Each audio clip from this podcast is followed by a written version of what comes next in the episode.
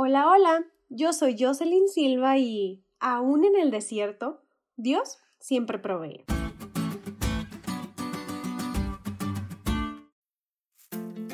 Los diccionarios definen la palabra desierto como un área de tierra extremadamente seca y con escasas lluvias, lo que hace muy dificultosa la supervivencia para los seres que habitan ahí.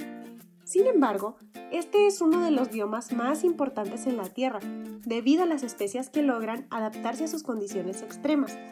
La rebeldía del pueblo de Israel les costó andar 40 años sobre el desierto, y aunque como te acabo de mencionar, la vida y la supervivencia ahí son bastante dificultosas, la Biblia dice que por la gracia de Dios, Él no permitió que les faltara nada, ni siquiera que sus pies se hincharan por las largas caminatas. De hecho, fueron tan bendecidos durante esos 40 años que Dios los hizo mil veces más numerosos de lo que ya eran, y debido a ello tuvieron que organizarse en jerarquías.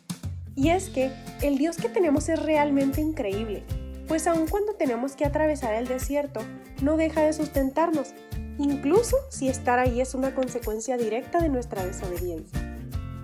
Tú y yo, al igual que cualquier otro ser humano, alguna vez hemos atravesado o atravesaremos un desierto en nuestra vida. Y aunque no hablo de un desierto literal, sino de uno espiritual, sus características son casi las mismas, incluyendo el hecho de que es uno de los lugares más importantes que atravesaremos durante nuestras vidas. Pues aprender a adaptarnos a las condiciones extremas que ahí enfrentaremos nos preparará para llegar a ese lugar que Dios quiere entregarnos con tanto amor. Hoy te invito a tomar ánimo mientras te encuentras en el desierto y a hacer uso de tus dones para honra de Dios mientras te encuentras ahí. Recuerda que aunque sea difícil, Dios proveerá de todo lo que tu corazón necesite.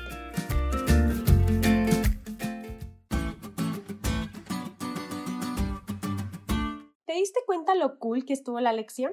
No te olvides de estudiarla y compartir este podcast con todos tus amigos. Es todo por hoy, pero mañana tendremos otra oportunidad de estudiar juntos.